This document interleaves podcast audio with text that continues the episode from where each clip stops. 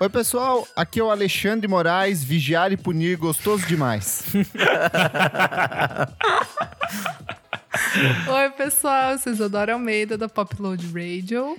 Eu sou Renan Guerra do Screen and Yell. E eu sou o Nick Silva do Monkey Bus. E no programa de hoje, brasileiros criam, outros artistas copiam. A gente vai aproveitar dessa recente polêmica envolvendo Adele e Martinho da Vila para relembrar de outros casos de acusações de artistas internacionais que decidiram copiar artistas brasileiros.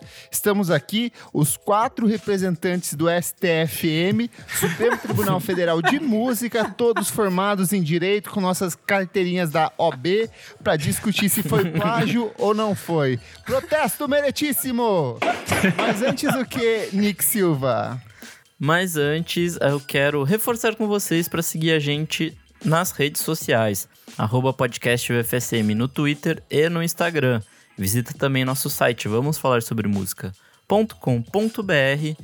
Lá você encontra todas as dicas, tudo que a gente é, anota aqui, nossas playlists estão lá, enfim, tudo que você quiser saber sobre o podcast está lá. Sabe o que tem lá também, Kleber? Lá tem o nosso padrinho. No padrinho você pode apoiar a gente por apenas 5 reais.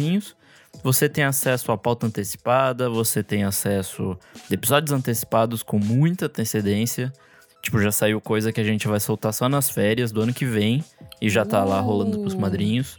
Enfim, muita coisa boa, muita fofoca. E especial, meu amigo Nick, hoje um agradecimento para o pessoal lá do nosso grupo fechado do Telegram, que eles esquecem que tem o grupo fechado e tem o chat, que é onde rola o babado todo, a conversa, a participação. Então, agradecimento especial para o Neville Oliveira e o Guilherme Vieira, que era para participar aqui. Ele é advogado mesmo, ele ia participar hoje do programa ajudar a gente, mas não deu tempo. Então, muito obrigado por apoiar a gente, madrinhos queridos do coração. Boa! Vamos falar sobre música, gente? Simbora!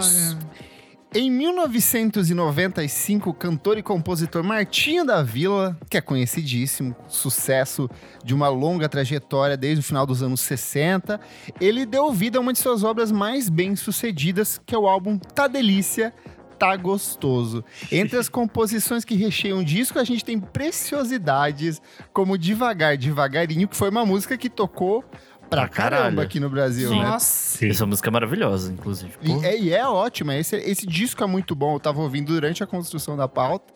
E outra composição que fez muito sucesso, que também é parte desse disco, é a própria música de abertura, que é Mulheres, que é, essa é outra que torou, torou, torou, Torou.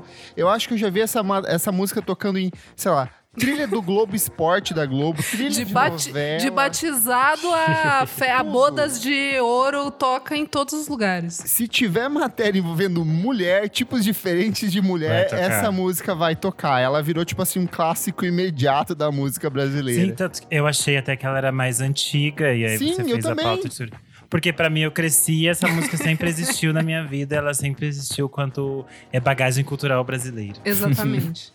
E essa música, que é maravilhosa, por sinal, assim, eu reouvindo, os arranjos dela são lindíssimos. Ela, embora seja popularizada pelo querido Martinho da Vila, ela é uma criação do Toninho Gerais, que é um compositor mineiro que talvez não seja, assim, muito conhecido do grande público, mas ele já trabalhou com muita gente foda. Ele já fez música para Emílio Santiago, fez música para Simone, fez música para Estãozinho Chororó, para Beth Carvalho, além de canções dele próprio, assim. Então, assim, ele tem um baita repertório, ele é um puta compositor. E aí tem um detalhe, que Mulheres fez tanto sucesso na época que ela saiu, que ela foi regravada tanto em espanhol quanto em francês. Então essa música não Chique. foi um fenômeno concentrado somente aqui no Brasil, ela circulou pelo mundo. Então assim, outras pessoas cantaram Mulheres, Womans e outras versões em outras línguas possíveis, é, inspiradas nessa letra do, do Gerais.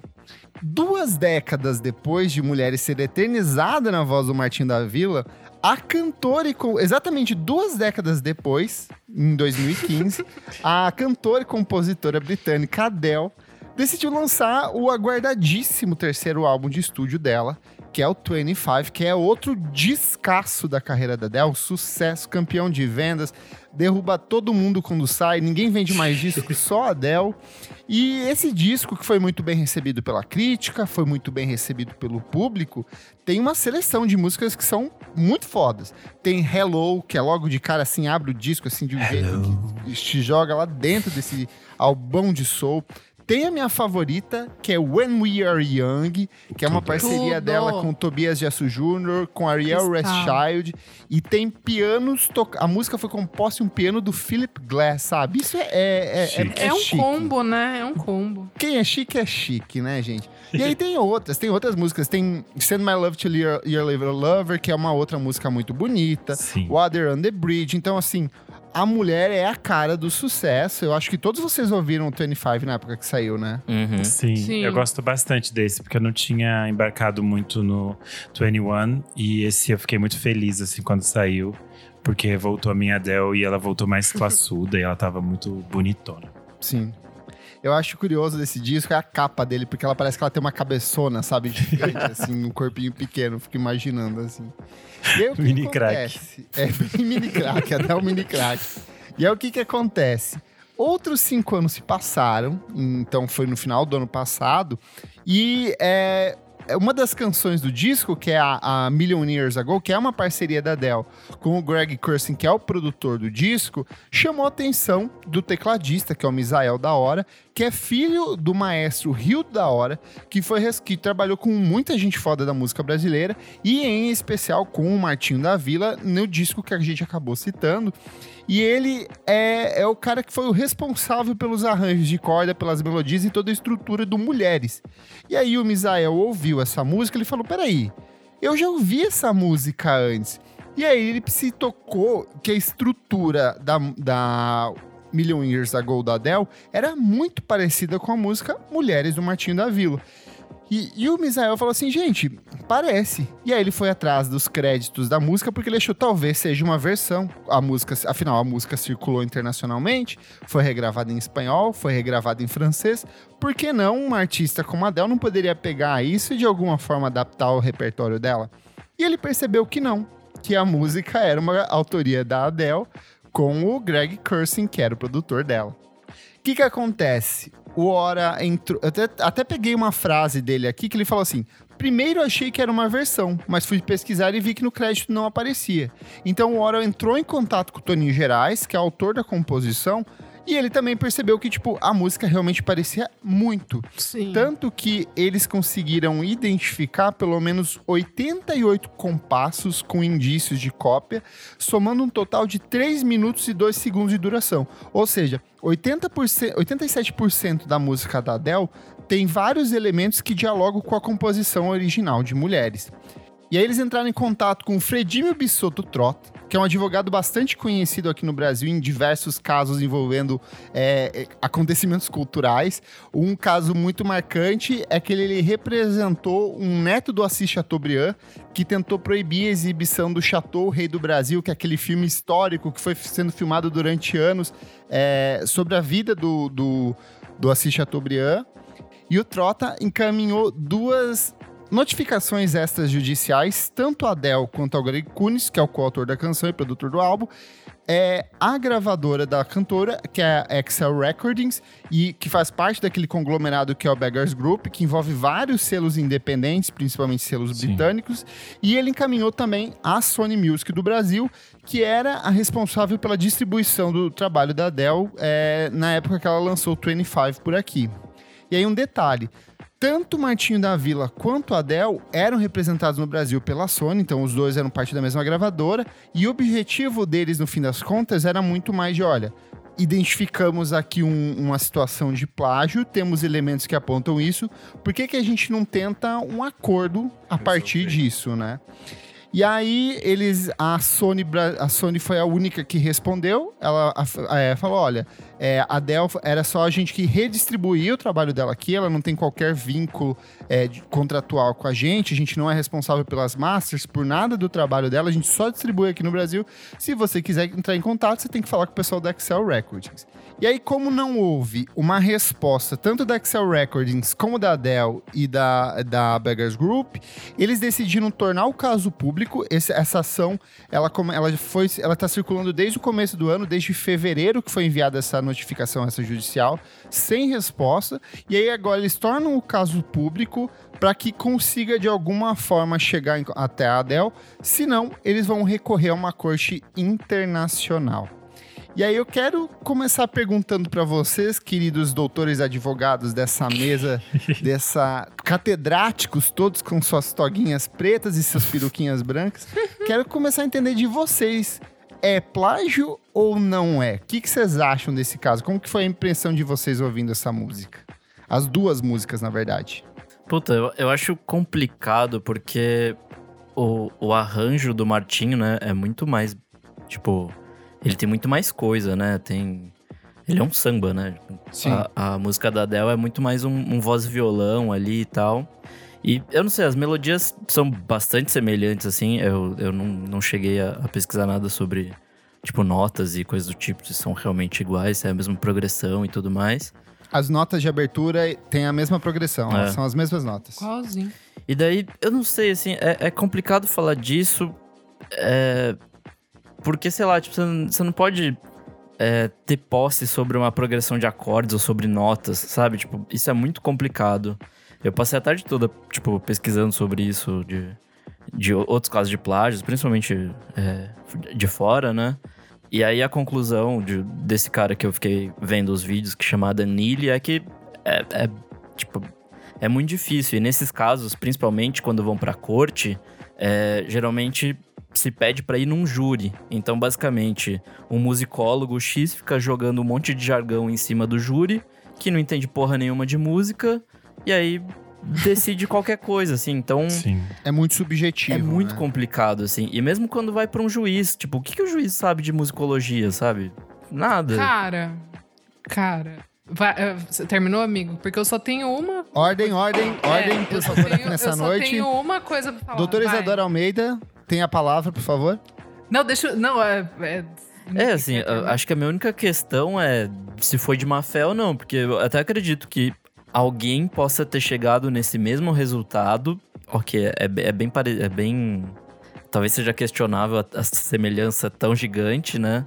Mas enfim, é, Ah, composições, ordens de nota, geralmente o- os arranjos pedem pra ir pra um lugar. Então pode ser que as pessoas tenham chegado nesse mesmo lugar. Agora, Cara. 80% é difícil, assim, é bem difícil mesmo. Caras, É, eu com só a palavra, Isadora Almeida. Caras, eu só tenho uma coisa pra falar. Já ouviu antes a música? É plágio. Assim, esse fera, ele é comprovado que ele fuça música brasileira, que ele conhece música brasileira. É aquela coisa Você tipo tem de- prova, senhorita Isadora? Sim, tem. É só ler o, um monte de matéria que tem. Que o cara, tipo. Que Que é conste nos autos essas matérias citadas pela doutora advogada. Depois a gente pode colocar no, em grupo. Eu tava dando uma olhada e o cara, tipo, sim, conhece música brasileira. Já tinha colocado no Twitter, O tipo, Greg Kirsten, ouvindo. é isso que você quer é, dizer, né? ouvindo, tipo, acho que Gal Costa, acho que até Martinho, sei lá, tipo. Então, assim.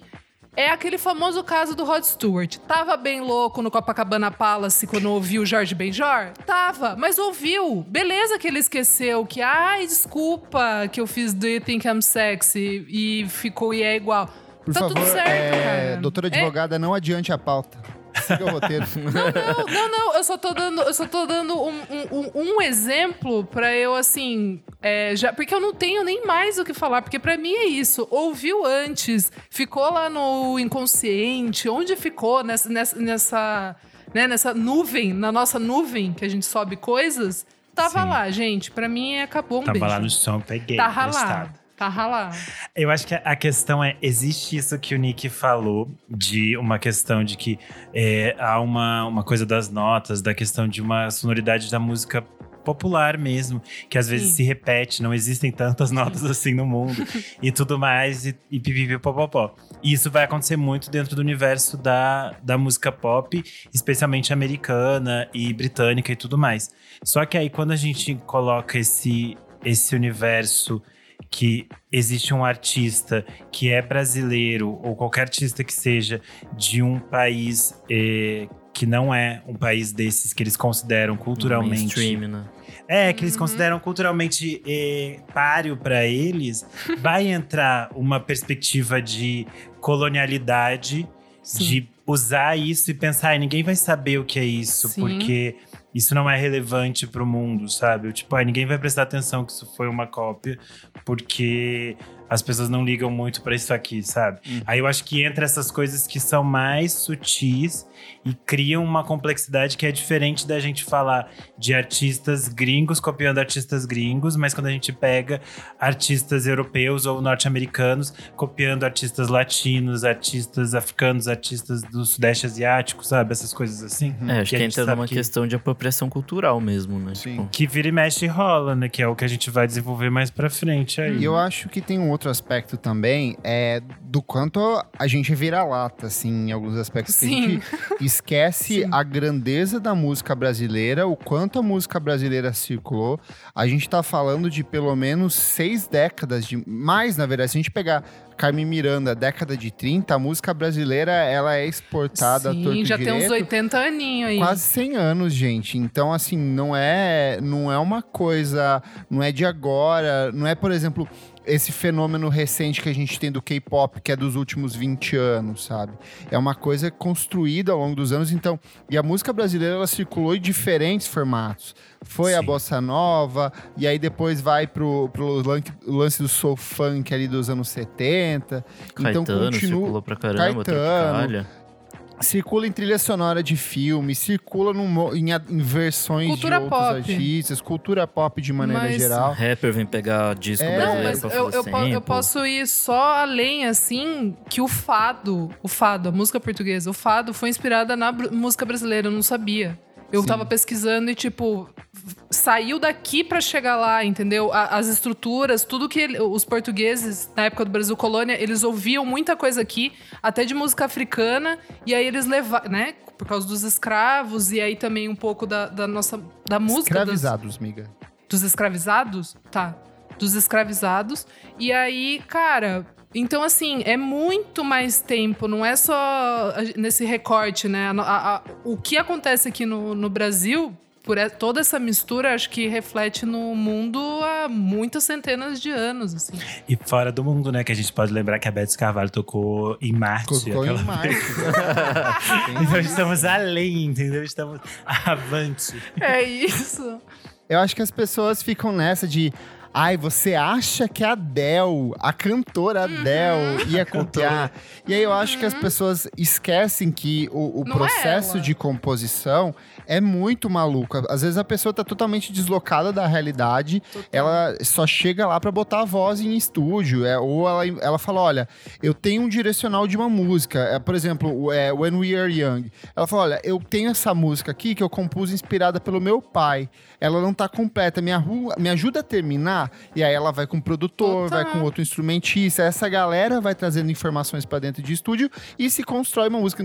É muito difícil uma música Uma pessoa fazer nada. tudo, né? Tipo, Não existe isso, sabe? Olha no por- quando a gente, nas entrevistas que a gente faz o por trás do disco, o tem muitos, muitos músicos que falam: olha, a gente chegava em estúdio, eu toquei essa música aqui pra eles, falaram: olha, eu queria fazer algo nessa pegada, sabe? E é isso que acontece na maior parte das vezes. É o artista tentando replicar as referências dele a partir da própria música, sabe? Então, nada impede, por exemplo, o Greg Kursing, que é um cara que é super antenado em música, tá é, passeando na biblioteca dele, cai num Martinho da Vila, num aleatório do Spotify Brasil dele lá da, na Inglaterra, e ele vem pro estúdio cantarolando as melodias disso, e aí a Adele tá na mesma hora, com uma letra quase pronta, e fala assim, olha, e se a gente fizesse cabe nessa, nessa métrica aqui? aqui. Sim. tal. Exato. É super. E assim, eu acho que é, isso, a primeira é, é super natural E isso não é um problema. Ah, acontece muito. Vamos fazer um, exe- um exemplo aqui do que é uma referência direta. As Haim, quando elas lançam. é, Summer Girl. Summer Girl. Elas estavam compondo a música, elas fizeram uma melodia e ficou muito parecida com a música do Lou Reed. E aí elas falaram assim: olha, o Rostan falou, por que, que a gente não pega e já não sampleia de logo Não, a é, música e não. referencia logo a música, sabe? Sim, e, e eu, e, tipo, e a Daniele, ela tava com essa música na cabeça. Sim. Então, ela, é, então a música veio daí, sabe? Tipo, ela, ela sabe, ela, ela consegue monitorar que o dia que ela tava fazendo, aquela- tocando um baixo, ela tava com essa música na cabeça. E, e isso que eu acho muito honesto, assim. E que foi um movimento que daí depois com Strokes, né? Que citou Billy Idol, enfim. Daí Tem o eu caso acho que é uma recente coisa... da Olivia Rodrigo também. Exato. É, só que daí o caso da Exato. Olivia Rodrigo, tipo, acabou se fazendo um acordo. É, esse foi meio caos. Foi meio caótico, porque eu imagino que ela. E eu até sou. Eu discordo um pouco do caso da Olivia Rodrigo, porque eu realmente acho que é uma referência nesse caso. É, muito mais pela estrutura da bateria ali, pela levada, do que necessariamente copiar, sabe? E, de volta. Não, volta e cabe com um monte é de mu- coisa. Cabe com é- Green é Day. muito subjetivo. Cabe com é, Taylor Swift. Tipo, E vai pra outros campos, por exemplo, a cinematografia do Tarantino é toda montada a partir de reciclagens de filmes. Ele pega um filme, ele recria a partir Pô, de um Star Wars. conceito. Star Wars também, exatamente. Tudo que é cultura pop é feito a partir dessa sobreposição de ideias. Eu acho que um exemplo interessante recente é o de Seven Rings da Ariana Grande, Sim. que é uma Hum. música que vem do Sound of Music, que é. Ah, é Rebelde, né, em português? Sim. Isso. Hum, Sasha. É porque o nome é muito diferente em português e inglês. E, e aí eles só pegam meio que a melodia, ela cita coisas que também são favoritas dela na música, mas é outra letra, é outra pegada, é outra, outro ritmo todo, né? Mas tem essa referência que tá clara dentro da, da música, assim, que é um outro processo. teve o é caso também da, da Katy Perry com um, um rapper cristão. Rapper cristão. Que aí, Ah, é tipo, verdade. foi pra, foi pra júri, perdeu, mas aí eles conseguiram reverter. Se, se ela tivesse perdido, de fato, ela teria que pagar 2,8 milhão pra esse cara. E é uma parte super pequena da música, assim, tipo. É muito É a estranho, assim. introdução, é a progressão de, de teclados que ela usa na abertura da música. Aquele. tararara, tararara, É, ela- tararara. Ela tava sendo processada, processada basicamente pelo uso. Processaça, é um processaço. Ela tava sendo processada por causa do, de oito notas. Sim. E assim, Que são as mesmas oito notas que são utilizadas nessa mesma estrutura desde a Idade Média. é, assim, o tipo, Baal já usou, sabe? Então, assim. Boa. É, mas além desse universo de Martim da Vila e Adele, que por sinal rendeu um mashup maravilhoso e que tocou em todos os lugares Muito bom. Muito bom o mashup. A gente vai relembrar hoje aqui de outros casos bastante polêmicos que podem ou não ser plágios de artistas internacionais em relação a artistas brasileiros. Eu acho que o primeiro aqui da noite é o que a Isadora já puxou, que é Jorge Benjor versus Rod Stewart. Amo! Em 1978, o Rod Stewart lançou uma música chamada Do You Think I'm Sexy? Que foi um sucesso imediato, assim, foi um fenômeno, foi pro topo das paradas de sucesso. Porém, o refrão da música tinha exatamente a mesma melodia de Taj Mahal, que é sucesso do Jorge Benjor e que foi lançada seis anos antes. E aí, o que que acontece, Isadora, nessa música? O que que o, o Rod Stewart fez? Como que ele pegou essas melodias aí? Ah, meu amigo, então reza a lenda que é isso, né? Que ele tava aqui no, no Rio de Janeiro, ouvindo no. Eu acho que. no- eu, não, eu acho que é no Copacabana Palace, não, não é tem tipo agora. um carnaval, uma É, né? festa, né? Um baile uma festa. E aí rolou isso. Daí ele ouviu, no caso, a música, só que ele disse que tava doidão, que não lembrava, mas daí, pouco tempo depois, já já rolou a, a música e ele eu, é aquilo, né? Ficou na gavetinha da cabeça o É que essa daí- melodia na música daí ele é faz com a voz, né? Tipo, Eu vou falar. É igualzinho. essa é. É essa igualzinha. essa não, é mas daí safada. ganhou. Mas daí não, o Jorge. é, não, mas aí eu, eu acho que não é nem. Ai, eu estava no carnaval. Ai, foi sem querer. É que as eu drogas acho- que essa galera usava, né? Pelo eu não amor sei, de amiga. Deus. É porque é muito parecido, é muito parecido É muito, mesmo. muito. É, Então- muito parecido pra ele lembrar Mas ele- tudinho, assim, só É, de... É, ah, é, porque é, nessas já horas a tá- droga, é, a droga é não verdade. Acho que ele bate, pode né? ter levado sim os discos do Jorge Benjor na mala, ficou interessado, ficou estudando. E até porque é a melhor música dele, né? É, da carreira pô. solo dele. Se pensar. E aí o que que Jorge. acontece? Menino George, George Ben, ele decidiu entrar com processo contra o Rod Stewart Tudo. numa corte internacional, só que numa jornada muito é, esperta. Ele não quis ficar com. Ele fica. Hoje ele é detentor dos direitos, sim, ele recebe por isso, mas o, o- aquele valor acumulado prévio, ele não quis ficar com esse Arrasou, dinheiro. ele arrasou. falou assim: olha, eu só quero provar que essa música é minha. E ele provou, e ele pegou esse dinheiro e ele doou para as crianças, para a Lindo. Unicef. Então, assim, Lindo. foi muito mais no sentido de falar: olha, Rod Stewart, filho da puta, essa música é minha, está comprovado, vai ficar aqui registrado para sempre, assim. Então, hoje em dia, ele recebe, toda vez que toca um Rod Stewart, cai o 0,003 centavos do. Spotify na conta do Jorge Ben. E ao final do ano ele compra uma nova mansão, além do que ele ganha com as próprias músicas. Mas, mas é que acho que nesse caso ele fica como coautor da música, né? Ele divide os sim. royalties. Ele não, não royalties. pega, Assim tipo. que ele paga o 100% aluguel dele no do rolê. Exato. Ele paga o quarto dele no Copacabana desse jeito.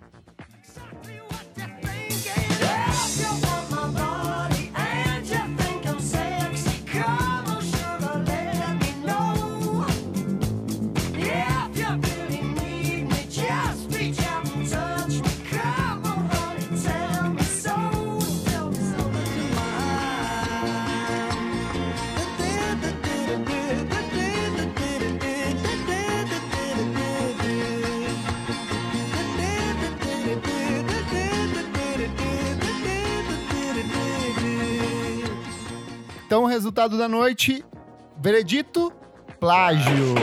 Boa. Vamos para um. Esse aqui, esse Nossa, aqui. esse eu achei tenso. Eu não conhecia essa música do Carlos Esse é bem tenso. Vamos lá. Carlos Lira versus Deep Purple. O rock, meus amigos, tem riffs icônicos à torto e direito, assim. White Stripes tá aí com Seven Nation Army rodando na nossa cabeça desde os anos 2000. Tem Rolling Stone, tem Guns N' Roses, tem muita música com riff pegajoso. Porém, poucos riffs são tão icônicos quanto Smoke on the Water, do Deep Purple, que foi lançado em 1972. A música já foi eleita, assim, uma das top 500 canções mais importantes de todos os tempos pela Rolling Stone. Ficou em 11º lugar na melhor música de rock da história pelo VH1. Todo Nossa, jovem rock noção, meu Deus. Todo jovem roqueiro passa um momento ou outro pelo Deep Purple. Eu, eu confesso que eu pulei, assim, nunca, nunca pulei, embarquei, assim. Pra mim era muito rock de roqueiro. Nick, toca um trechinho desse riff aí pra galera.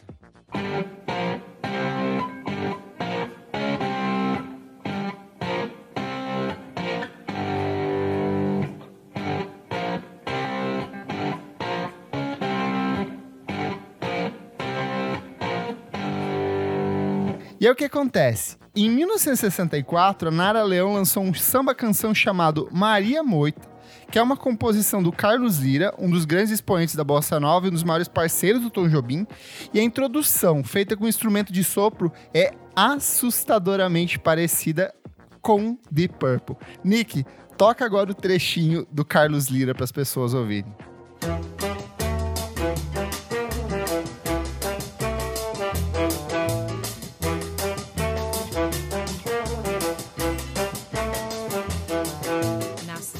O Carlos Lira jamais se pronunciou sobre o caso, é, então a música nunca foi parar na, na justiça, assim.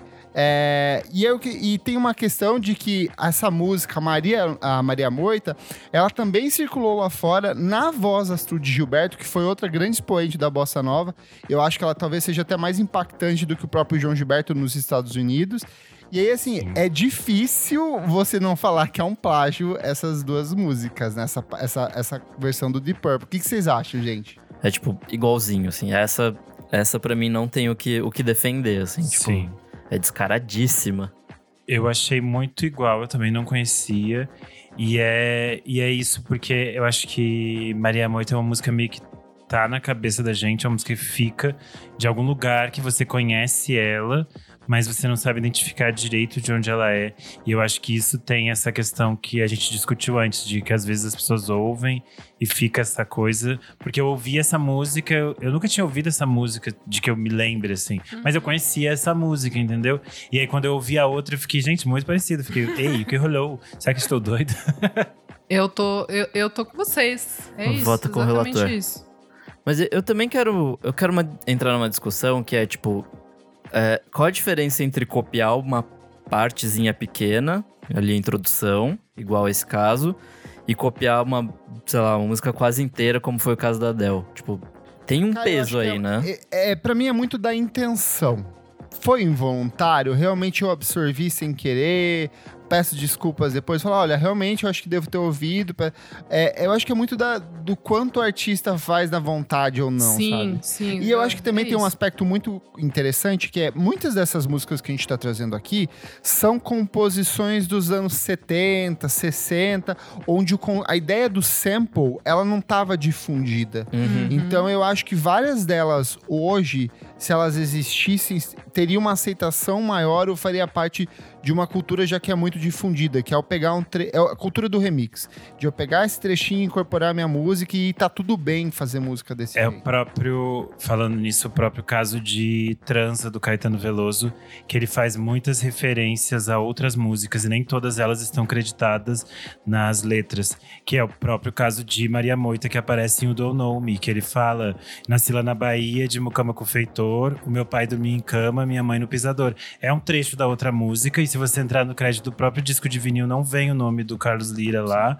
Mas ele, depois ele já falou que é do Carlos Lira, as pessoas entenderam que era, mas era esse próprio jeito do Caetano de é, remixar as palavras, que ele sempre pega trechos de diferentes poetas, de diferentes coisas misturadas ali. Mas é isso, existe esse espaço que é até que ponto é uma referência, uma citação clara de uma cópia e de um uso que quer é, se, é, se beneficiar disso sem que a outra pessoa ganhe os créditos também, né? Sim.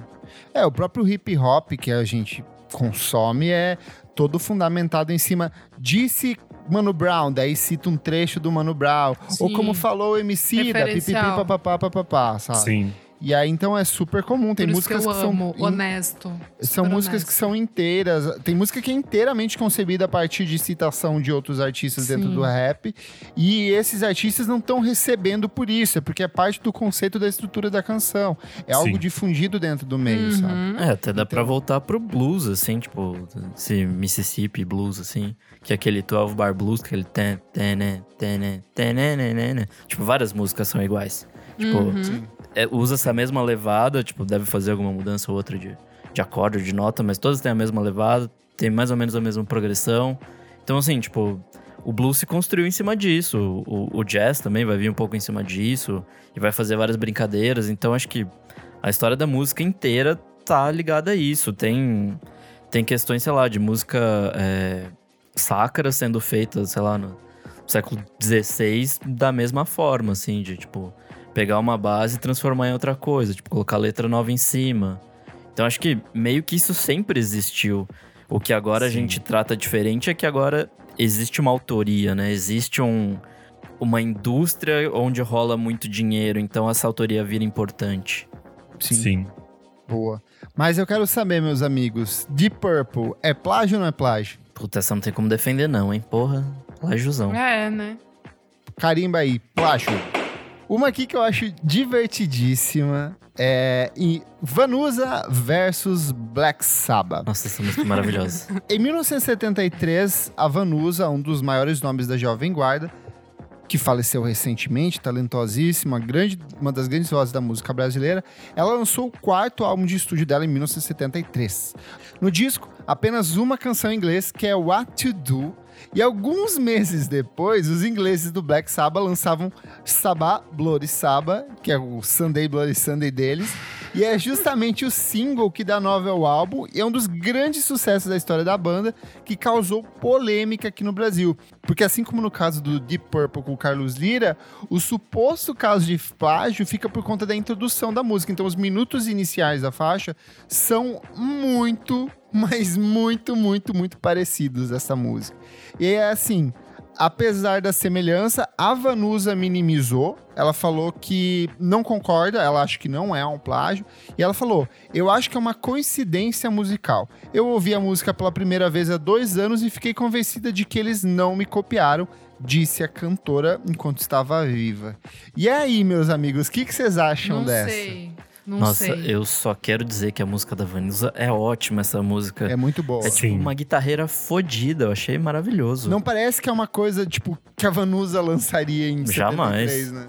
Então, mas daí, por que que será que é essa... Será que é essa coisa do Zeitgeist? Eu fico É, eu acho agora... é, nesse né? caso. eu Nesse acho caso, que eu acho que é Zeitgeist, né, amigo? Porque Eu também. o disco dela sai muito também. pouco tempo antes do, do Black Do Sabbath. Black e nessa Sabbath, época eu você também. pensa que as coisas não circulavam tão rápido quanto agora. É que assim, é um rifão de blues, essa introdução, né? É tipo, é um puta rifaço de blues. Não só de blues, como ele tem uma estrutura muito de rock and roll do final dos anos 60. É, ali, esse hard sabe? rock, né? É. Esse começo Mas, do. o, o Renan, acho que a galera. Acho que nesse quesito, pô, tinha galera que lançava dois álbuns no mesmo ano. Então acho que até daria pra, pra gente, sabe, dar uma afrouxada aqui no, no negócio, sabe? Eu De, não tipo, consegui pesquisar aqui pra ver se eles eram da mesma gravadora.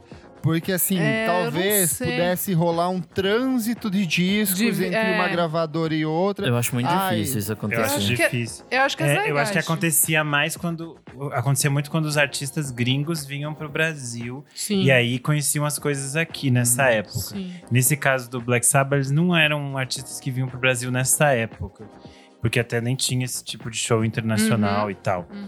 E então eu não acredito muito, sabe? Eu acho que é mais uma coisa do, do momento específico que todas essas pessoas nessa virada dos anos 60 para 70 estavam ouvindo as mesmas coisas em- Sim. em todo mundo. Elas estavam descobrindo coisas muito parecidas, Sim. interessadas nesse universo. A virada de bateria dessa música é muito parecida com várias outras da época, assim. Então, é, é realmente, eu acho que é muito. É, é o espírito do tempo, o que tava rolando Sim. ali nos anos 70. É que o que mais me deixou in- intrigado nessa música é o, o timbre da guitarra. É, tipo, muito parecido. É que, ok, eu acho que o pessoal devia ter acesso aos mesmos pedais e talvez as mesmas técnicas de mixagem, mas, tipo, é bem, é bem parecido mesmo, assim, esse, Sim. esse timbrão de guitarra. Toca aí, Nick, o comecinho da música da Vanusa e depois emenda com a música do Black Sabbath para as pessoas ouvirem.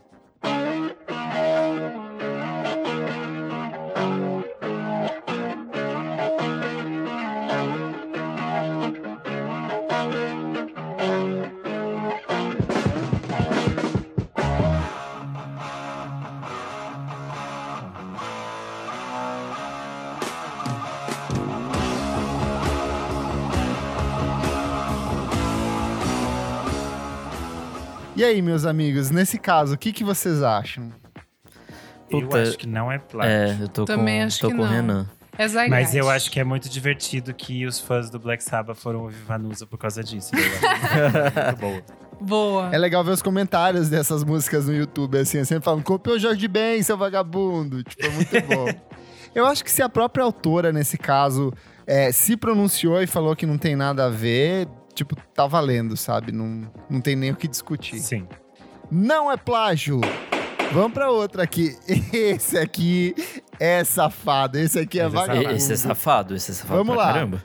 Luiz Bonfá versus Gautier. Meus amigos, 2011, que Pô. ano gostoso, né? Pô, Um pô. ano delicioso, estávamos todos jovens, desfrutando desse universo musical, Não mexe com o meu bom iniciando nossas carreiras, se despedindo da faculdade, começando a escrever, começando a fazer tudo. Era um, um- um período novo nas Ah, nossas arrepiou vidas. aqui, ó. Que delícia, hein? E nesse ano maravilhoso que tem tantas coisas lindas, tem James Blake, tem Criolo, Ai, tem, olha, tem, tem muito disco bom. Tudo, tudo de bom tem no ano de 2011. Ouça o programa que a gente gravou com os melhores discos de 2011, com a participação da Gaia Passarelli. foi tudo. Mas em 2011 também teve uma música que tocou muito, que é Somebody That You Used to Know, do Gautier. Tocou, tocou, tocou muito. Parceria dele com a Kimbra. Ah, Tocou amo. remix, tocou versão techno, tocou versão house pra tocar nos provador de roupa de São Paulo. Então, essa música circulou e muito. Só que uma coisa muito curiosa. Quem é apreciador da boa música brasileira, que gosta de revisitar os clássicos desses violonistas da música brasileira, percebeu que o Luiz Bonfá, que é um cara conhecidíssimo, que trabalhou com muita gente importante, é fundamental pra música brasileira, Ele lançou um monte Lança- de disco lá fora, inclusive. Sim, lançou sim. muito disco lá fora, é verdade. Mais cultuado lá fora até. Exato. Ele lançou em 1967 uma música chamada Seville. E se você ouvir as primeiras notas de Seville, você fala assim: Ué, é a música do Gotti que tá tocando aqui? Gente, essa é sacanagem, né? Então, mas tem uma coisa é. que eu acho que talvez nem tanta gente saiba, mas o processo de composição do, do Gotcha geralmente envolvia samplear coisas. Principalmente nos dois primeiros discos. Mas quando você não, Não. dá crédito, É, ex- plágio, exato. né? E nesse, nesse. Acho que esse é o terceiro disco dele, de 2011, se eu não me engano. Ele continua esse mesmo processo. Então, ele basicamente sampleou o troço, só que talvez ele deva ter gravado ele mesmo, né? Mas de qualquer forma é um puta sample isso e zero crédito. Então. Sim, sim. Eu acho que Foda. aí entra bem naquilo que o Renanzinho falou. É brasileiro, é dos anos 60, ninguém nem vai notar, a música não vai fazer tanto sucesso assim. E Sim. fez, estourou, foi pro mundo e as pessoas. E aí, assim, aqui Cara, é um ganhou caso... Grammy, não ganhou? Ganhou. Acho que ganhou Grammy, né? Ele, to- ele tocou no Grammy com a Kimbra, acho que ganhou. Eu acho que sim. Cara, Eu acho que ele ganhou dois foi gi- Grammys, que eu vi uma Cara, foto foi dele segurando dois. É, cara, foi- é que essa música, tipo, quem não lembra, se tem uma se tem uma moçadinha ouvindo aqui o podcast, é que foi realmente muito, muito, muito, muito, muito grande, cara. Pesadíssimo. E eu acho que é bem isso que o Kleber falou. Eu acho que ele não imaginava que ia ser um Tão grande. sucesso. E pensou, tipo, gente, não vou perder as migalhinhas aqui do dinheiro, dando crédito pra brasileiro, sabe? Sei lá da onde. E aí meteu o louco, só que a música virou um negócio de um tamanho surreal, né? Que nem ele sabia. E a família entrou na, com um pedido de acordo com ele. Eu acho que a família chegou e falou assim. Eles nem falaram nada. Ele falou: olha, Luiz Bonfá. Ah, ele falou assim: beleza, tá aqui o troquinho de vocês, sabe? Eu acho que nem não precisou nem formalizar nada. Ele já passou o contrato assim, ó. Só assina aqui, semana que vem tá caindo no. Coloca aqui, ó, a Caixa Econômica Federal de vocês. Eu tô fazendo repasso pro ECAD. Semana que vem tá na conta. viu? É, Eu acho que nem chegou aí pra corte, né? Foi Não, tipo. não foi, foi acordo mesmo. Acordo Foi extrajudicial. acordo. E é justo, né, gente? Porque. Nick, vai toca aí o comecinho do Gautier e depois toca o comecinho do Luiz Bonfá.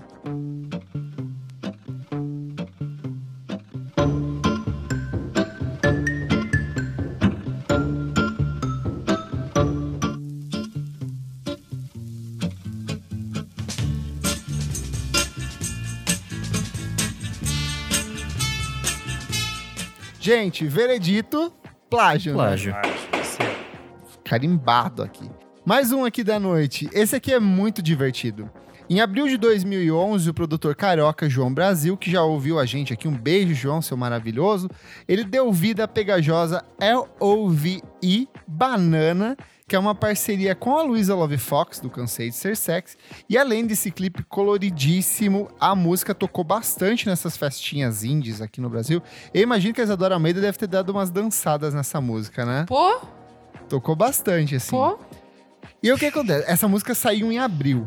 Em junho do mesmo ano, a cantora e compositora britânica Nicola Roberts, por onde anda, ela, eu acho que morreu ou está na Record, ela lançou a música Beat of My Drum, que fez um puta sucesso e foi o primeiro single do álbum de estreia dela, que é o Cinderella Eyes, que seria lançado em setembro do mesmo ano. O problema, as duas músicas são muito parecidas. Além da batida de funk do Diplo, que ele reaproveitou de Run the World da Beyoncé, que ele reaproveitou de outras músicas que ele já vinha feito com o Major Lazer. Sim. Ela tem uma harmonia de voz bastante similar e as duas músicas têm o negócio do L, O, V, I, I. banana. Daí, só que daí muda na versão da, da Nicola Roberts. E aí, assim, na época, os indies nacionais falaram assim: e aí? É plágio ou não é?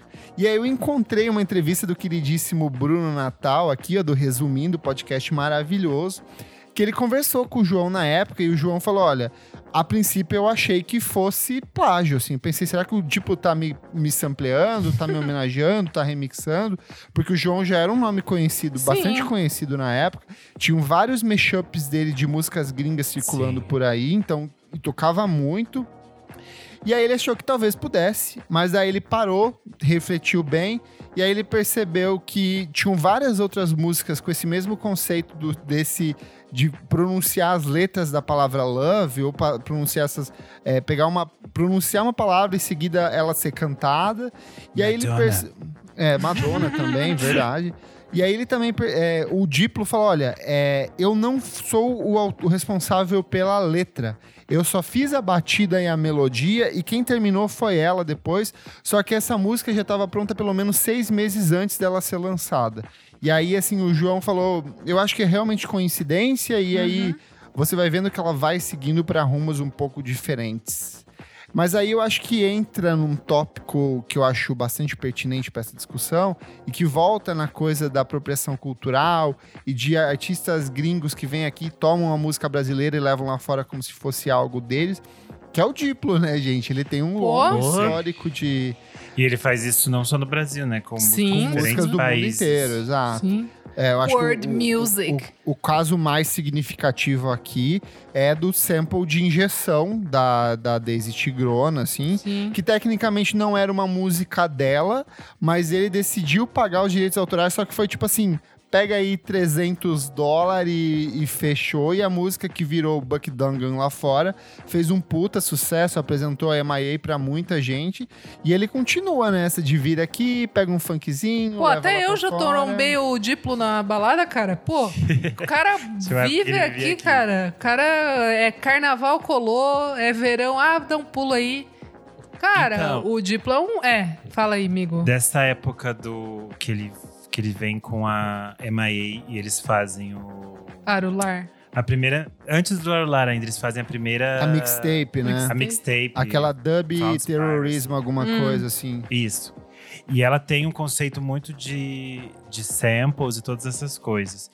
E. é, Que era música época- periférica ao redor do mundo. era o É, mas é, traz a MIA também, né? Tipo, é, Isso, mas é que eles fazem conceito juntos. dela, é que, é. é que isso É. é a base do que eles vão fazer depois no, no primeiro disco dela.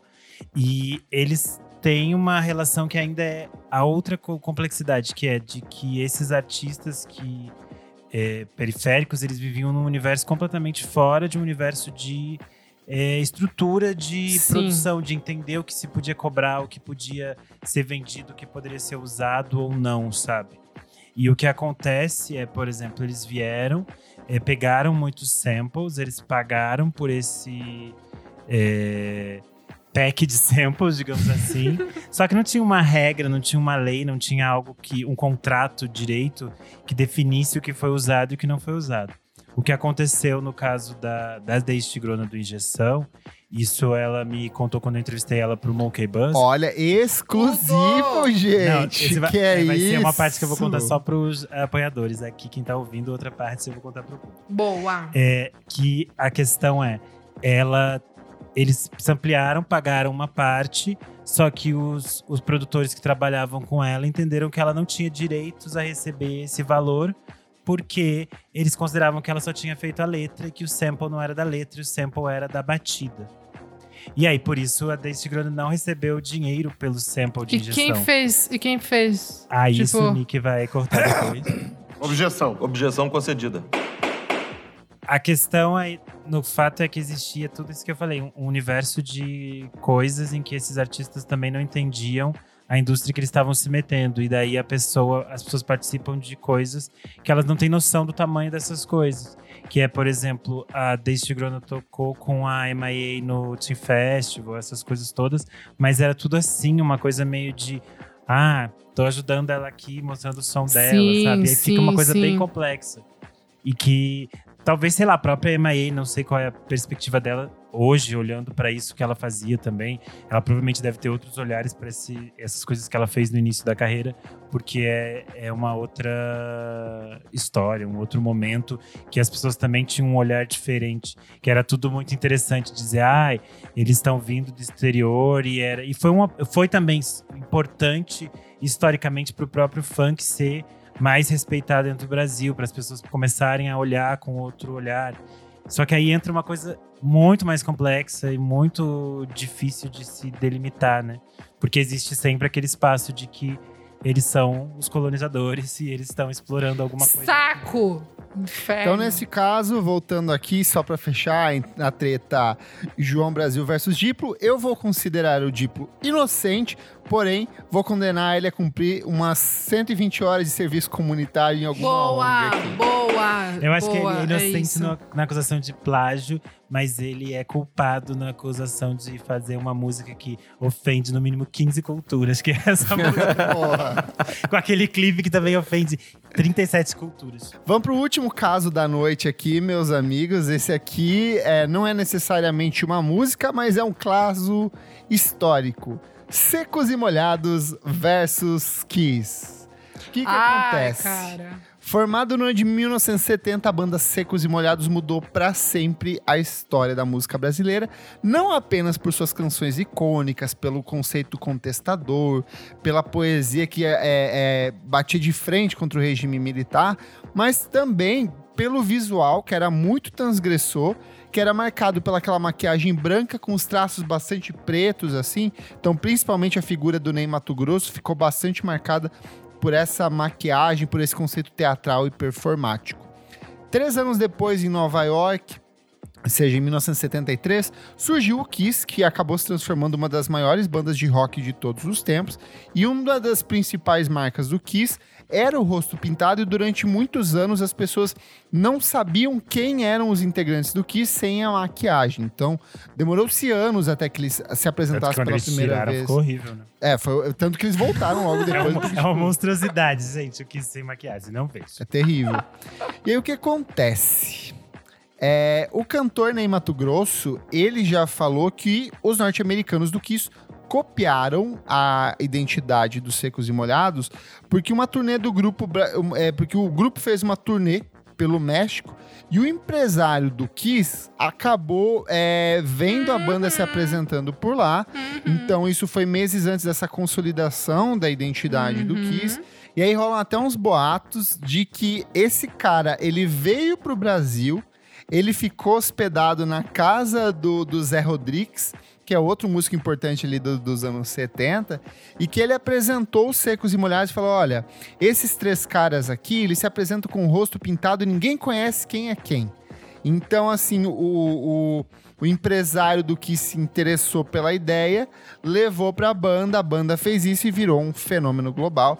O Ney Mato Grosso já em diversas entrevistas afirma que sim, o Kiss copiou a identidade deles. E aí eu pergunto, meus amigos advogados da música aqui, é plágio ou não é? O que, que vocês acham dessa polêmica discussão? Mas é claro que Renanzinho? sim. Eu acho que tem coisa de gravadora, produtor, que, tipo, viu e pegou sim, Sim. E chegou lá e disse: Olha, a gente tem uma ideia super legal pra vocês, vamos pintar a cara aqui. Levou o slide, assim, tipo, mostrou, É, ó, pessoal. Daí a deles ainda é legal. cafona, né? Perto da, dos secos molhados. Que coloca aquelas estrelinhas. Sim, horrível. Palhaçada. Desculpa se tem do Kiss ouvir. Putz, eu, eu não sei se é exatamente do Secos Molhados, porque existia mais gente fazendo isso no- na mesma época. Alice Cooper fazia, É ali isso. por 60, 70.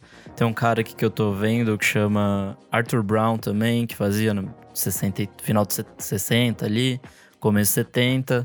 Então, assim, fala que copiou, copiou, não sei de quem, mas. E também é um conceito de máscara, né, gente? Tipo, Sim. poxa, é, É, sei lá, o Corpse lado- Paint vai virar outras coisas depois. Ah, Mas não. enfim. Nesse lado eu vou ficar muito a favor do Kiss, assim, eu acho que é de novo, é o espírito da época, a questão do glam rock, do rosto colorido, da teatralidade, isso é uma marca dos anos 70. É, o Alice Cooper que o Nick Sim, citou sim. é ante antecede tanto o Kiss quanto o Ney Mato Grosso, e ele tinha o conceito de pintar o rosto. Eu acho que a gente vai voltando Ah, um mas pouco... não era, mas não era Mas sabe- exatamente. Cara, se tem Pra mim, quando tem. Se for realmente verdade essa história do. do Então, é que essa história do é pesada, manager. né? Tipo, quando, tem, é. quando tem esses fatos de tipo, ah, o cara colou no Brasil não sei É que quando. nada ah, disso o cara é conhece. comprovado. Então, é isso que eu tô E falando. aí tem um Quando lance de tem- que as datas do- da formação do Kiss e do Ney Mato Grosso, elas também não batem. Então não teria como eles terem... Tipo, o Kiss como o Kiss já existia antes dessa apresentação do Ney Mato Grosso e dos Secos e Molhados no México. Essa é uma questão. Sim, Tem- mas daí tem- eles começaram a pintar depois, né? Não, já existia... O Kiss já... Com a maqui... O conceito de Ah, maquiagem já com a existia, maquiagem. Ah, entendeu? tá. Então, É. pra mim é, é muito claro, assim, quando tem essas comprovações de que não sei quem passou no Brasil, ou ah, o primo do não sei quem conhece. Pra mim é. É, é, É que a maquiagem 100%, do rosto assim. branco com traço preto, dentro do universo da arte, principalmente do teatro, ela é Sim, muito sim, comum. sim, tipo, sim, sim. o cinema, o cinema de horror dos anos 60, Total, 50, ele é total. todo feito nesse rosto branco com traço Total, preto pra realçar total. as expressões. Então eu realmente acho que aí é foi foi foi uma, Uma coincidência. coincidência sabe? infeliz. Cara, pra mim, assim, se.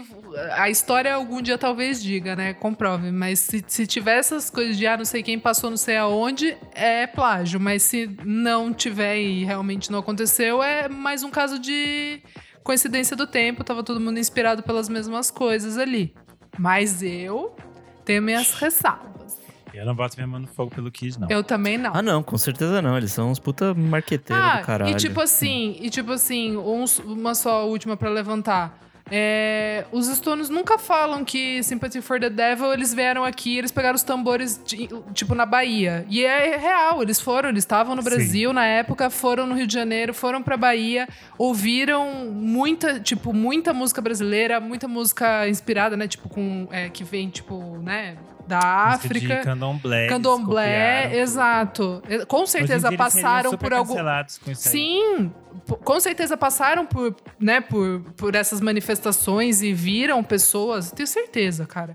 E assim, nunca levantam, sabe? Então é uma época de que, tipo, o Brasil era realmente, tipo, 60 e 70, o Brasil era muito exótico pra eles e tava Sim. fácil de chegar no Brasil. Então sempre que tem essas relações dessa época, assim, é, para mim é. Cara, eu não vou botar a mão no fogo, não. Então ficamos inconclusivos aqui. Eu e É. Nick achamos que é coincidência. Esse é, esse é. Vocês afirmam que fatos. sim, foi um roubo. Preciso de fatos. É, a gente é decolonial, o fato é, se tem é, é, norte-americano, europeu nos roubando, eu vou ficar lá do brasileiro. É isso, eu estou com o Renan, já defendi muito gringo. É, eu já defendi muito gringo nessa Renan vida. é assim, é Chega, Brasil acima de chega. todos, Deus acima de tudo, né? Bem nacionalista. É isso mesmo. Boa. Então é isso, gente. Fechamos aqui nosso debate, nossa Fechamos. discussão, nosso julgamento aqui. Mas a gente quer saber de vocês, desses casos que a gente citou ao longo da noite, o que é plágio, o que não é, o que vocês acham que realmente é uma coincidência, principalmente nesse caso dos secos e molhados. E o mais recente deles, Adel ou Martim da Vila. Rolou plágio ou não rolou? Vai lá no nosso Instagram, na edição deste programa, e comenta a sua opinião que a gente lê na semana que vem. Certinho, gente? Certíssimo. Certo. Vamos para o próximo bloco do programa Não Paro de Ouvir.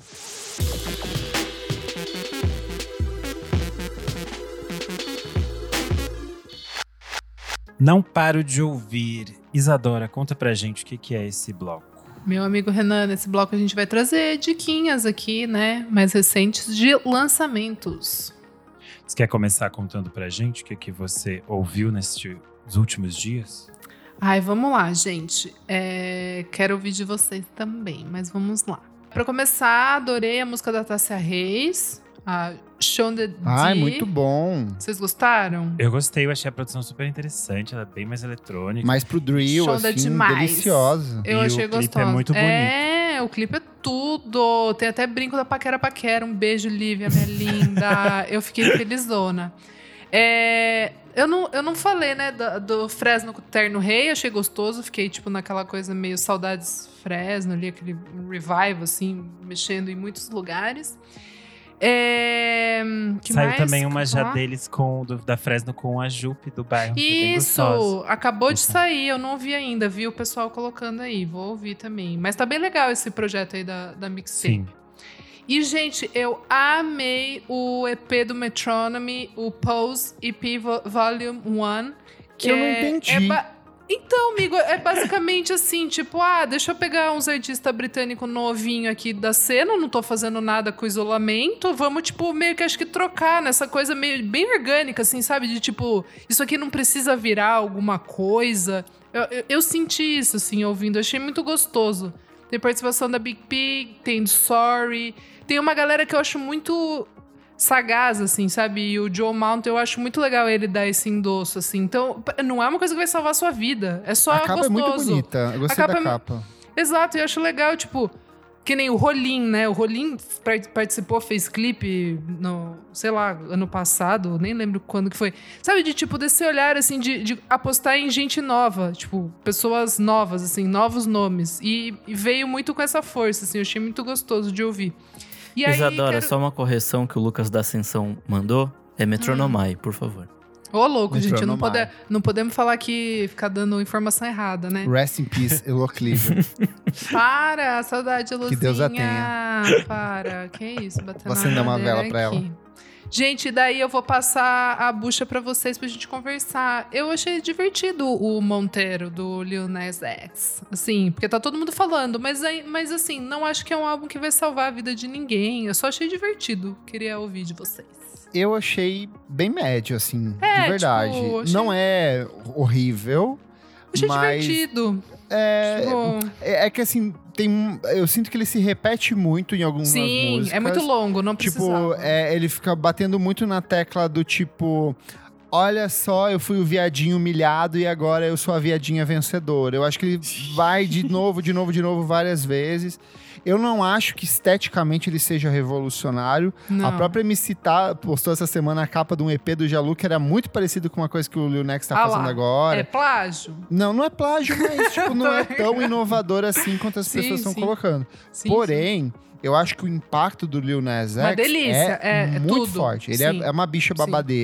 Com uma estética poderosíssima no sentido, Sim. ele sabe como se apresentar, ele sabe como ocupar os espaços. E conseguiu viver depois de um super single, Sim, né? o que normalmente não aconteceria, Sim. sabe? eu Mas eu ótimo. ainda acho que não é um disco dele. Me parece um disco de produtor, de gravadora. Não senti I agree. identidade I totally agree. é, eu não senti identidade ali. Muito diferente, por exemplo, da Billie Eilish. A Billie Eilish tem puta um statement, uma presença, Mão, né? É, uma tipo, identidade, uma essência.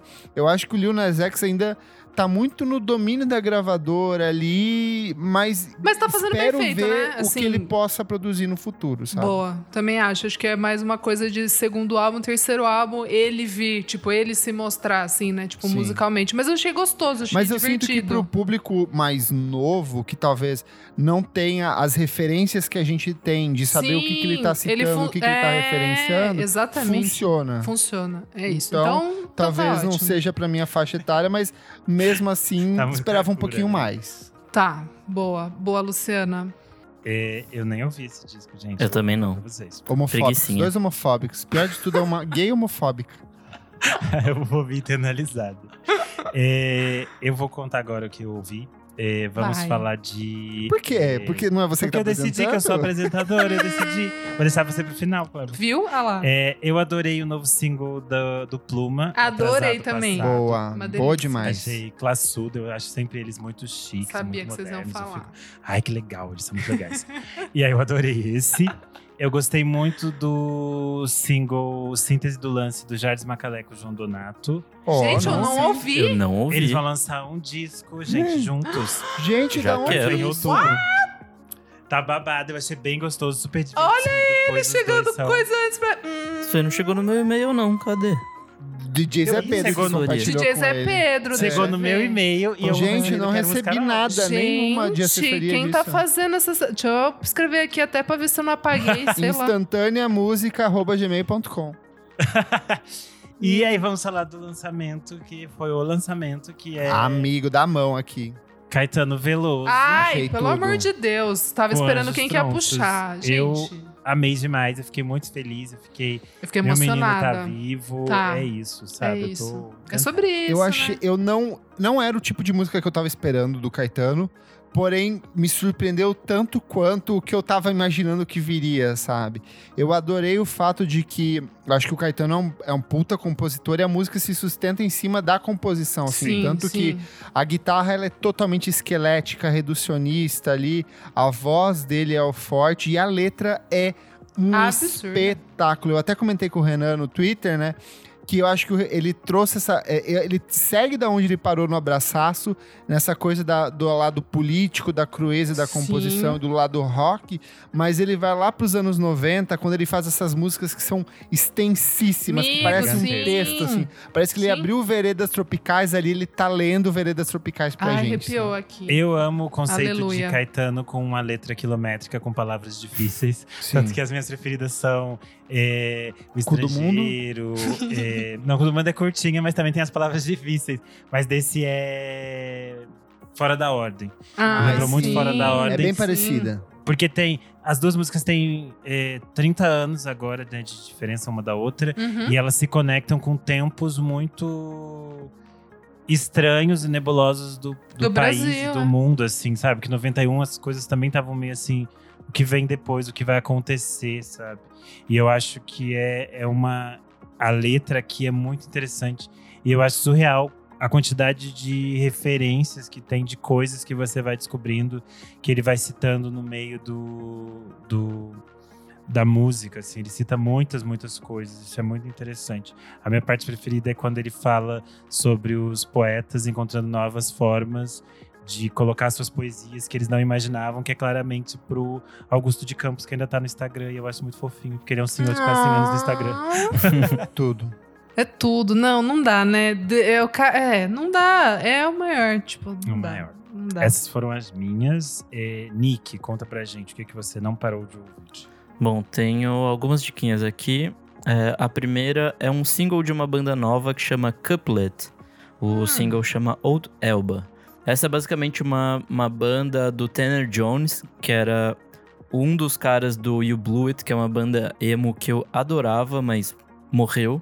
E aí, o esquema dessa nova banda é meio postal service, assim. É, Ó. é Ó, feita à distância, Kleber, então vocal e é gravado de uma forma e aí dois caras que estão junto com ele nesse trio vão pirar loucamente e de fato lembra bastante Postal Service, assim, acho que os arranjos e tal. Se é- não for, eu vou te bater. Entre outras coisas que estão citadas episódio, aqui como influências da banda é Tycho, é, Mais Parade, Headphones e American Analog Set, que eu não conheço. É, enfim, eles vão lançar um disco no dia 1 do 10, que chama LP1. Eu tô curioso pra ver o que vai sair Boa. disso aí. É, tá bem legal essa música, parece ser bom. Tipo Minha- FK Twigs, é o P1. É. E minha segunda dica vai pro Mad Madalena Bay. É uma dupla que eu tô achando Tá muito, legal. bom. Tudo, tudo, tudo. Eles lançaram na semana Não passada conheço, uma gente. música chamada You Lose, que é bem divertida, assim, é um synth pop meio anos 80, só que bem ruidoso, com música Lembra de muito videogame. Grimes, às vezes. Quero, quero Lembra. bonito. Nossa, que O vocal lembra Gente, muito. é muito bom. Eles têm, uma, eles têm muito trabalho lançado, tudo Acho single, EP. E só agora que eles vão lançar o isso. primeiro disco deles. E os três singles que eles lançaram são muito bons. Tudo. É, a minha dica, na verdade, é retroativa, que é do single Secret Your Fire, que é o single anterior a esse, é sensacional, assim, tipo, meio disco, meio funk, divertidíssimo. É, no, no Spotify fica tudo juntinho, né? Então dá pra ver esse, esse novo Sim, aqui, o novo as três e tem o Secrets. É. Boa. E tem uma coisa meio anos 90, assim, também, meio, sei lá, é. Spice Girls e tal. Puta, maravilhosíssimo. Gente. É, e minha última dica é um disquinho que eu descobri sem querer. Chama Citoropsin, o nome do artista. O disco é My Library is Filled with Backbeats. É uma loucuragem muito louca. Parece Tycho, parece Animal Collective, parece várias misturas muito louca. Como que pronuncia, amigo? C-E-T-E-R-O-P-S-I-N. Cetero. Citoropsin. Nossa. Muito É um rolê indizaço, assim. Eu achei bem legal, bem divertido o disco. Arrasou, Nick. Vamos então fechar com o menino Kleber. O que, que você não parou de ouvir? Vamos lá. Os singles. Eu acho que a coisa que mais me emocionou foi a volta da Snail Mail com Valentine. Ah, É, muito bom. faixa título do novo álbum de estúdio dela. E eu achei muito brutal, a letra muito forte, ela se entregando, gritando pra caramba, assim, fiquei bem impactado e muito ansioso pro disco, vem de um processo muito é tumultuado na vida dela. De ela ter passado por clínica de reabilitação logo depois do lançamento do último disco, um monte de problema de saúde mental. O disco todo foi meio que um processo de, de, de, de libertação pessoal dela, então tô bastante ansioso. O disco sai em outubro. Quem voltou também foi a Hattie com Disenchanted. Ai, eu Muito amei! bonita a música. Esqueci. É, Muito bonita. meio cranberries, meio cocktail twins, assim, Tudo uma que a gente delícia. gosta. Tudo que a gente gosta, essa vibezinha anos 90, muito bem produzida. Sim. Lançou hoje na gravação deste programa a nossa querida Yukika com Love in You. Gente, essa mulher não Olha lá. erra. É mais um baita certo. É um city pop mega Fofa. funkeado, com uma pegada de música brasileira no fundo, assim. A E ela tá voz tão dela é um espetáculo. Ela tá linda, linda na capa, com o cabelinho mais curto agora. Um amor. Outra coisa também que eu gostei bastante é a Kaina. Eu já recomendei ela quando ela saiu em 2019, mas ela deve, ela assinou agora com um selo de médio porte e ela soltou essa música que se chama Casita, que ela fez inspirada nas relações dela com a família dela e com os amigos que visitavam a casa da família dela, que é toda de, de origem latina. E a mãe dela e a avó dela fazem o backing vocal nessa música. Ah, Então é uma música muito bonita. Quem gostou bastante dali do Pimenta ano passado vai se, se encantar pelo trabalho da Kaina. E o último single, a Groper, com o segundo single do novo Tudo. álbum de estúdio dela. Mais uma música muito bonita, toda delicadinha, cantadinha, baixinha, assim, que você quase nem ouve. A música se chama Old to the Blue. E é assim, é um clipe bonito? É, mas gringo beija mal pra caramba, gente. Pelo amor de Deus, umas boquinhas, assim, uns, be- uns, uns beijinhos, as pessoas que não usam língua, sabe? Ficam assim, na... uma... É Tudo, gente se beijando Sapinho. no cemitério, gente, com língua. Eu achei bom beijar Ai, na eu vou boca, morrer. gente. não dá, o Clever, não dá. E aí, de disco, a gente teve. Ele consegue Charme acabar até Chulo. com as minhas boas memórias. Vamos lá. Ai, gente, vamos falar sério. Não tem Sim, coisa pior chega. de quem É. beija, beija a boquinha, assim, aquela boquinha. Não, horrível, horrível. Não, ó, tem uns gringos Boquinha que de eu pô, que, difi- que dificuldade. Boquinha que de CD. dificuldade. Nossa, horrível, horrível. De Ai, disco, uma única recomendação: Charme Chulo com O Negócio é o seguinte. Quarto álbum de estúdio dessa banda paranaense que é maravilhosa e que transita entre o pop rock, o pós-punk e o rock caipira. Ouçam tá bem gostoso. Vamos pro próximo bloco do programa Você Precisa Ouvir Isto.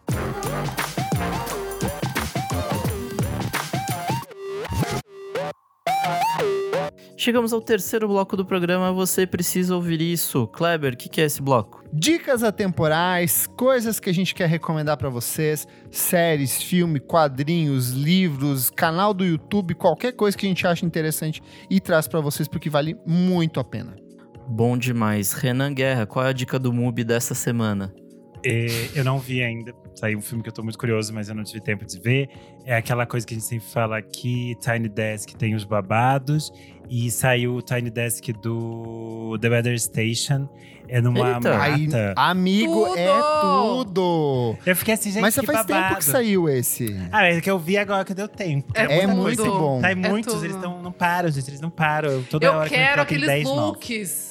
E aí eu adorei, eu fiquei encantado pelo Eu conceito amo o de fazer na conceito mata. mulheres 40 a mais de terno no meio do mato. Ai, não sabe? dá. Eu É quero isso chique. pra mim, sabe? Guardando aqui, saving, pra depois comprar uns terno com um espelho grudado, sabe? É tudo. Eu adorei, eu achei muito chique, eu adorei a câmera, o conceito que as pessoas estão meio distanciadas, a banda também distanciada na mata, tudo muito lindo. É, se repetir, dizer pra assistir o Tiny Desk, mas é que toda semana tem saído algo bom. É isso. Boa. Isa, e você? Gente, nova temporada de Sex Education. Ah, eu tava nas minhas dicas também. Muito bom. Que delícia, né, amigo? Ah, cara, assim, não tem muito o que dizer. Vai seguindo ali a, a história, né? Terceira temporada. Os jovenzinhos que não são tão jovens, né? Estão ali, né? Vivendo os relacionamentos, se descobrindo sexualmente. Eu descobri que esse é o malhação deles. Porque Então, você falou, o cara do, que faz o Eric, ele É. tem 28 anos. Eu não sabia, cara. E ele carrega essa série nas costas. Ele é muito bom, ele é muito bom. Não, mas, amigo, acho que todo mundo. Não, tipo, claro, ele é muito destaque, mas. O namorado dele tá muito bom nessa É, temporada ele tá também, muito porra. bom nessa temporada, cara. Ele chorando. Putz, eu fiquei tipo. Cara, tipo, tá realmente muito, muito especial essa temporada, assim. E meio que me tirou daquela coisa das séries pesadas, assim, da HBO, sabe? Sim. Que eu tava assistindo bastante e tal. E, e essa, né, tipo, Netflix ali, de boinhas. E é tudo muito bem feito. A trilha sonora é fodida, como sempre. Muito bom. E aí, depois que eu terminei. E eu, engoli, né? Só uma um coisa, tá mesmo. com uma Ah. carinha que não vai ter quarta temporada. Porque fechou todos os Não, plots, mas é a última basicamente. temporada essa, amigo. Ah, eu É, achei tem, que até a tem um quarta. cliffhanger ali que é pesado, você fala tipo, eita, mas o resto É. dos plots meio que se É, fecha. meio assim. que se fecha. Eu achei. Eu achei que tinha mais uma. Pô. Não, mas as pessoas estavam discutindo, parece que tinha alguma atriz que falou que não ia voltar e tal. Umas coisas assim, hoje que eu vi as meio por Ai, cima, não sou entendida. gente. Mas é, parece que é isso mesmo, que não vai ter uma nova, mas que não era pra fechar agora, não. Ah, também mas que sei. raiva de A gente né, gente? É, a Netflix cancela toda vez. As... Ai, vai se fuder. Enfim, e daí a outra, já que eu assisti uma coisinha de boa, é, daí eu fui pra uma pesadaria. Que Drogas, é, crime, Não. morte. HBO. É, é, HBO, Segunda Guerra Mundial. Band of Brothers. Cara, aquela Aí, minissérie amiga. clássica é, de 1992, que o Tom Hanks é, é É produtor e de- 92, É não. 2002. Amigo, é, 2002. nove, é 92. Não, é, amiga. não Gente, é. eu olhei Tem o no- David no- Schwimmer 92 não tinha nem Friends. HBO direito ainda. Gente, tá É escrito 2000 no Wikipedia. É 2001.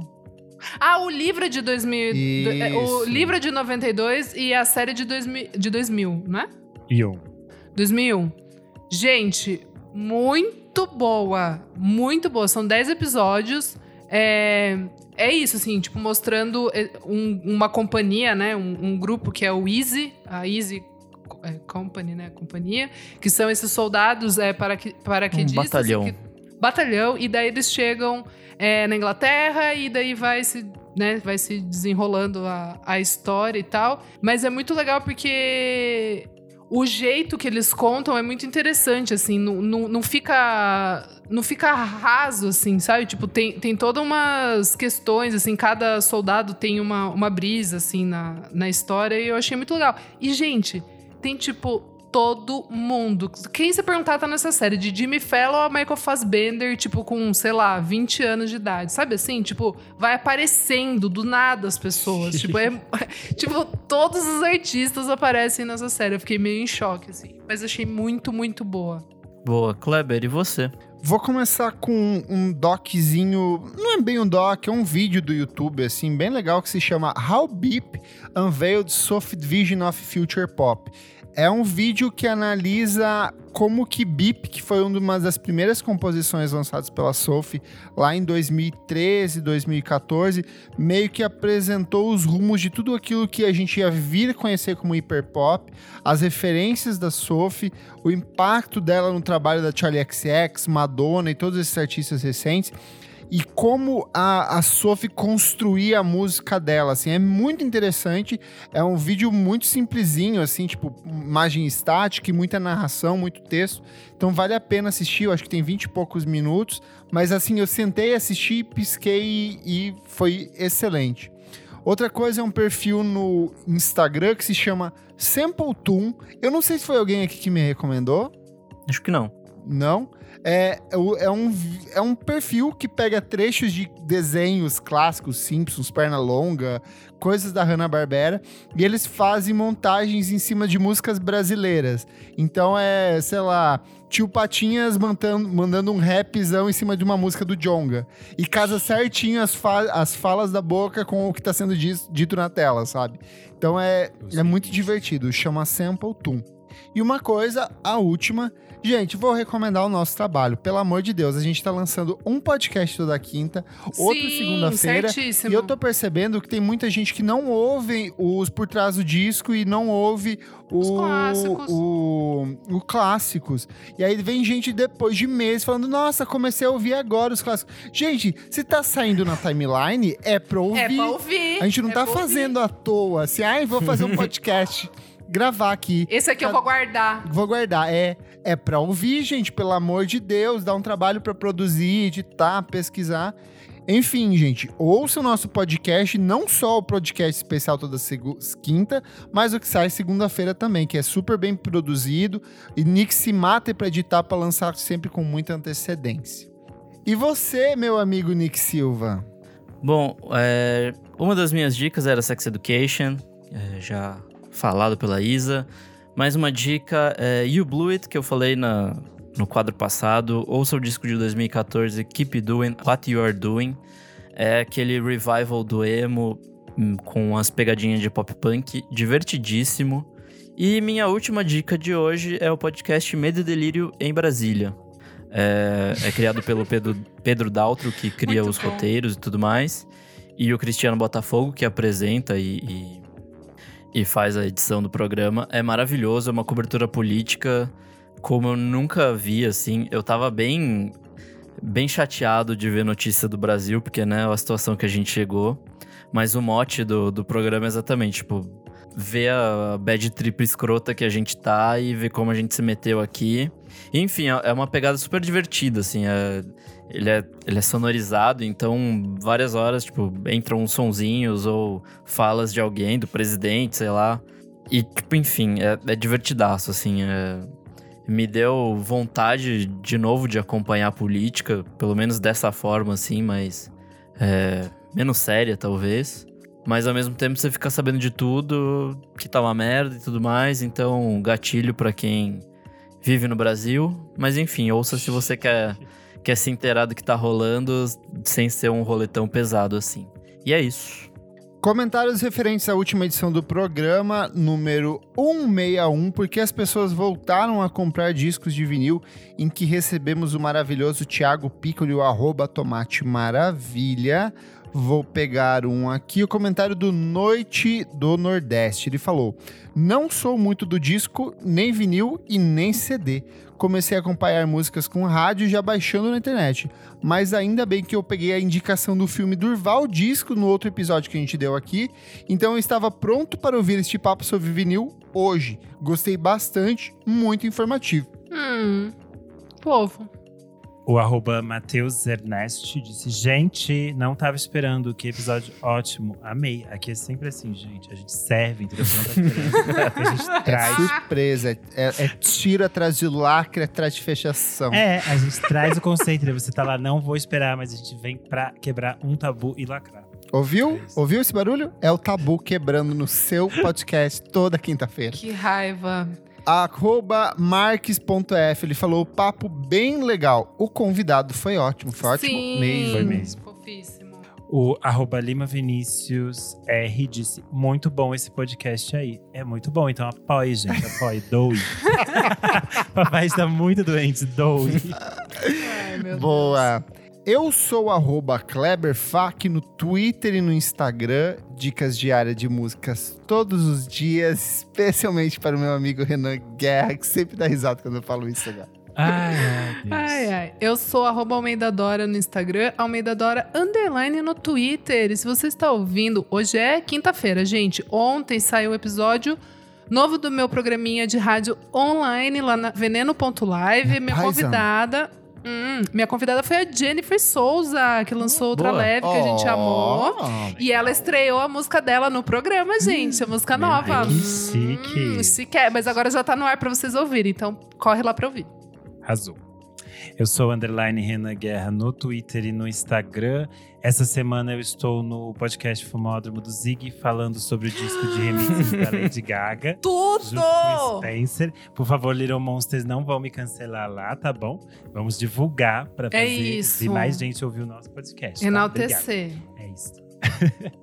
Eu sou arroba Nick Silva no Twitter, Nick Silva no Instagram e saiu o texto meu essa semana lá no Monkey Bus. Fiz uma resenha Tudo! do Memorandos do Taco de Golfe, que eu gostei pra caramba. Ó. Lindo. Não esquece de seguir a gente nas nossas redes sociais, arroba podcast VFSM em tudo. Segue na sua plataforma de streaming favorita. Essa aí que você tá ouvindo. Baixa a gente, coloca lá no Spotify, dá pra você colocar o sininho. Então toda vez que sai um episódio, você pode ser alertado, daí você baixa o episódio. Principalmente o episódio da segunda-feira, tá? É pra ouvir. não tá lá de bonito, não é aleatório. Se você não ouviu ainda, faz uma maratona de todos, pode ser também. Exato. E apoie a gente no padrim.com.br barra podcast VFSM por apenas cinco reaisinhos por mês. Você apoia o nosso podcast, ajuda na manutenção dos custos aqui, ajuda a gente a crescer cada vez mais. Tem acesso ao nosso grupo fechado para assinantes. Logo mais tem mais uma promoção rolando para os nossos apoiadores. Então, ó, vem coisa muito boa aí. E você participa da gravação ao vivo.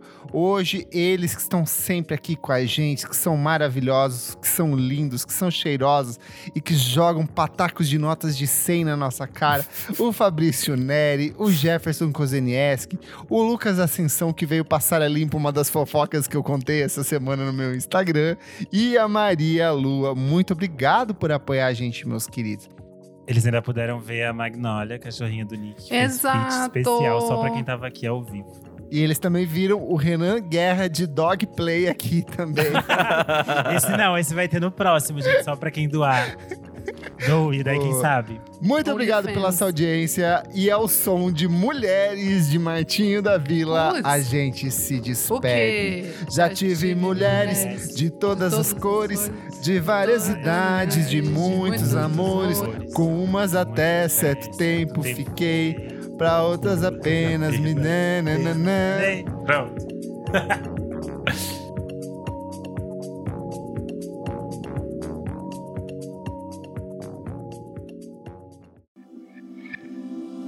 Esse podcast foi editado por Nick Silva.